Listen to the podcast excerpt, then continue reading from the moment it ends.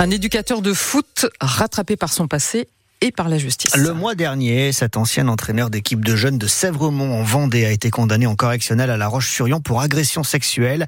Huit mois de prison avec sursis, obligation de soins et interdiction de travailler avec des mineurs. Tout est parti d'une plainte déposée par une maman. Il y a deux ans, l'entraîneur obligeait son fils de 11 ans à dormir dans le même lit que lui lors des déplacements. Depuis cette plainte, l'éducateur avait plié bagage pour aller vivre à Andaille dans les Pyrénées où, malgré l'enquête en cours et malgré sa mise en examen, tout le monde ignorait là-bas sa situation. Il a donc pu retrouver du travail.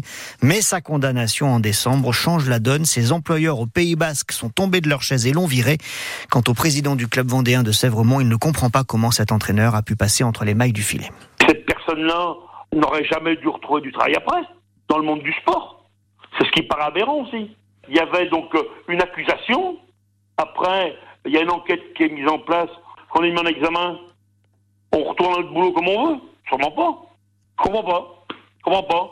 Il y, a eu des faits qui ont été signalés par une famille, une maman, c'est celle qu'on a eue à l'époque. Ce jeune homme aurait dû être mis, donc euh, euh, ben, on est sur, on le met sur la touche, on attend, on attend, on attend des, euh, des, des, des données nouvelles et puis voilà. Et puis ça fait deux ans après. C'est un dossier qui a été malmené pour moi, voilà. Philippe Duval, le président de Sèvremont Football Club en Vendée avec Marius Delaunay.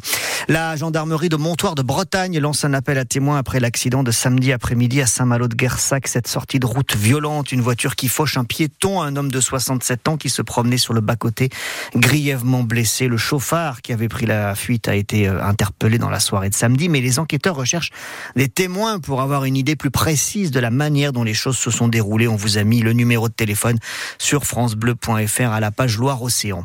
Il ne répondait plus au téléphone et ne donnait plus aucune nouvelle depuis plusieurs jours. Un homme de 60 ans a été retrouvé mort par les pompiers dans son appartement de Nantes hier, quartier de la Chantrerie. Il y avait euh, des traces d'un début d'incendie également dans ce logement. Va-t-on rallumer la centrale à charbon de Cordemais pour faire face à ce pic de consommation électrique attendu aujourd'hui en France à cause du grand froid? Hier, l'autre dernière centrale à charbon de France, celle de Moselle, a été remise en service seulement quelques heures. Voilà, le tout dans une ambiance hivernale. Et c'est aujourd'hui le lancement des soldes. Est-ce que vous les attendez fébrilement ou est-ce que désormais, entre les promos, les ventes privées et autres euh, opérations commerciales, vous estimez que tout ça a perdu un petit peu de saveur? Euh, C'est un peu le cas, reconnaît Sandrine Guillet, qui tient un magasin de prêt-à-porter à Chaland.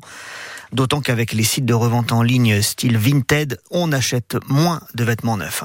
C'est sûr qu'aujourd'hui, on parle beaucoup de la deuxième main, hein, voire deuxième ou, troisième main. Aujourd'hui, on sent, hein, c'est plus du tout comme c'était. Hein. Moi, ça fait 35 ans que je fais ça, donc je suis pas novice dans le prêt-à-porter. On a une évolution qui est quand même euh, plutôt euh, décroissante. Hein. Moi, j'ai connu des très très très belles années dans le prêt-à-porter. Depuis 2020, on s'adapte. Tout a changé. Comment ça, on s'adapte? Bon, on s'adapte à la consommation du client. Hein. Moi, j'achète moins, voilà, parce que bah il y a moins de clients il y a moins de passages, on sent que les gens font attention quand même, qu'ils sont pas dans la surconsommation.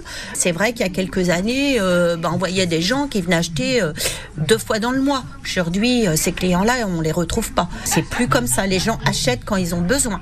Le début des soldes, d'éclairage ce matin sur France Bleu Océan à Chaland, troisième ville de Vendée qui revendique plus de 300 commerçants. Reportage signé Anne Bertrand. La Nantaise Sarah El Aïri va-t-elle sauver sa peau au gouvernement? La présidente de notre région, Christelle Morancé, va-t-elle y entrer? Son nom circule à chaque remaniement. On devrait connaître d'ici vendredi la composition de la nouvelle équipe autour de Gabriel Attal qui a été nommé hier à Matignon. On nous annonce un gouvernement resserré. On sait que Gérald Darmanin conservera son poste au ministère de l'Intérieur. Qui seront les têtes d'affiche lors du passage de la flamme olympique les 4 et 5 juin prochains en Vendée et en Loire-Atlantique? On devrait le savoir peut-être dans la journée ou dans quelques jours, puisqu'à partir de ce matin, Paris 2024 dévoile les grandes lignes de cet immense relais collectif à travers la France qui aura lieu du 8 mai au 26 juillet. Des relais donc collectifs, 10 000 porteurs de flammes en tout et des capitaines de ces relais collectifs en Vendée au Sable d'Olonne. Ce devrait être une figure de la voile puisqu'on sera à 5 mois du départ du vent des globes. Le début ce soir de l'Euro de hand en Allemagne. Les Bleus qui sont venus se préparer à Nantes la semaine dernière affrontent la Macédoine du Nord. C'est à 18h dans une ambiance qui s'annonce folle. Hein. La rencontre se joue dans un stade de foot transformé en stade de hand à Düsseldorf. On attend 50 000 personnes. C'est cinq fois la XXL de la Beaujoire quand même. Le début ce soir, je vous le disais, donc de ce Euro de hand. Et puis la date, puisqu'on parle de la Beaujoire, du 16e de finale de Coupe de France entre Nantes et Laval, euh, qui se jouera le samedi 20 janvier dans le stade de foot de la Beaujoire, cette fois 14h30. Euh, c'est un horaire sympa pour y aller en famille, un samedi après-midi. Et si vous n'y allez pas, de toute façon, votre radio France Bleu Loire aussi, on vous fera vivre ce 16e de finale de Coupe de France en direct, bien sûr, comme tous les matchs du FC Nantes. Il est 9h06.